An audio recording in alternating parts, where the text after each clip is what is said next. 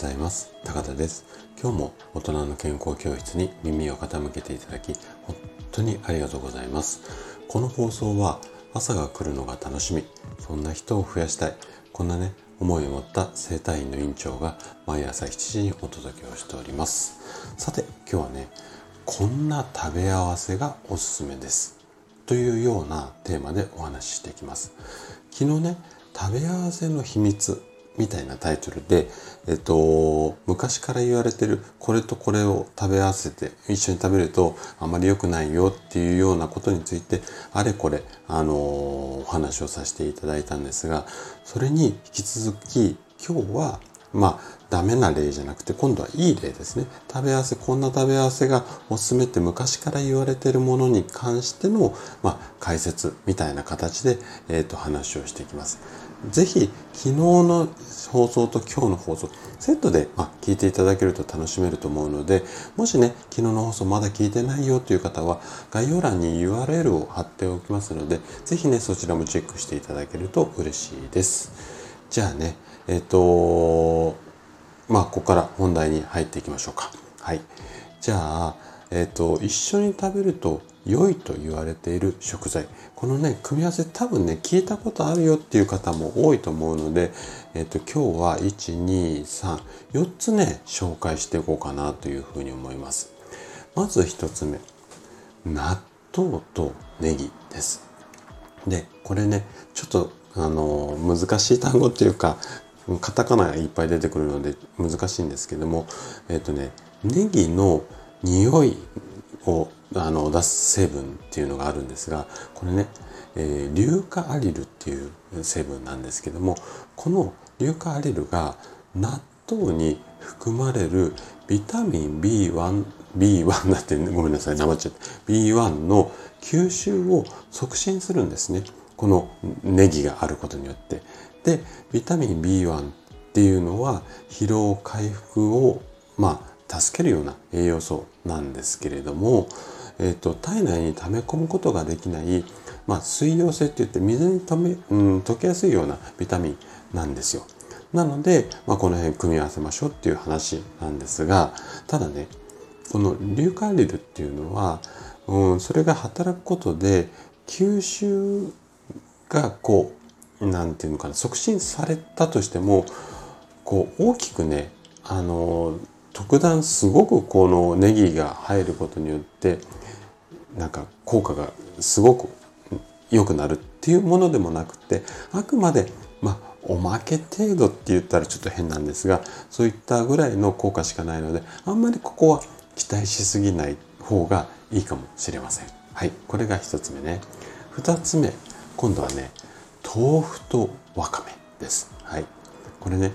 豆腐に含まれるサポニンっていう、まあ、栄養素が含まれるんですが、これはね、コレステロールの、まあ、低下機能っていうか、うんと、吸収を妨げる、うん、というようなこう働きがあるんですね。なので、えーと気をつけましょうっていうことなんですがただね取りすぎると要素って言われるまあちょっと体にあまりこう良くないイメージが多いと思うんですがこれのね吸収も阻害してしまうのでまあ少しぐらい阻害されても要素を含んだわかめを一緒に食べればいいんじゃないの？みたいな感覚であればおすすめです。なのでこの2つ先ほどの納豆とネギと豆腐とわかめはまああればあったでいいけどもそんなに意識しなくても OK よみたいな感じですね。はい。じゃあ残り2ついきましょう。えっ、ー、とね3つ目はねとんかつとキャベツ。うんこれも定番ですね。でこれなんとなく皆さんイメージ湧くと思うんですがそもそもとんかつって脂っこいので脂肪の吸収を抑える食物繊維を多く含む、まあ、キャベツと一緒に食べると、まあ、胃もたれとかうんしづらい。これはまあ大正解の事実なんですよ。ただし栄養学的な側面から見ると絶対にここの付け添えがキャベツでなきゃいけないっていうものでもないんです。でちょっとざっくりとした言い方になるんですが食物繊維が豊富な食材なら何でも OK です。例えばごぼうなんかを上にこう付け添いキャベツのところがごぼうが山盛りになっても考え方的には OK です。はい。なので、まあ、あのー、ちょっとね、とんかつにごぼうの山盛りっていうのもちょっとどうかなっていうふうに思うんですが、まあ、そういった理由ですね。ただ、まあ、お店で提供する場合はね、キャベツの千切りの方が、こう、傘も増すし、そんなにこう、まあ、高くないのでコスパもいいっていう利点もあるのでこういった組み合わせになってるんじゃないのかなって個人的には思ってます。はい、じゃあ最後、えー、カレーとラッキョです。はい、ラッキョに含まれる先ほども出てきたリュカリルですね。これは胃を守ってくれるっていう効果があります。で、ラッキョっていうのは酢漬けですよね。なので口の中をさっぱりさせるっていうような効果もあるので次のカレーの一口間にらっきょうを挟むことで次のカレーの一口がまあ味がこう変化したように感じるっていう面でもおすすめ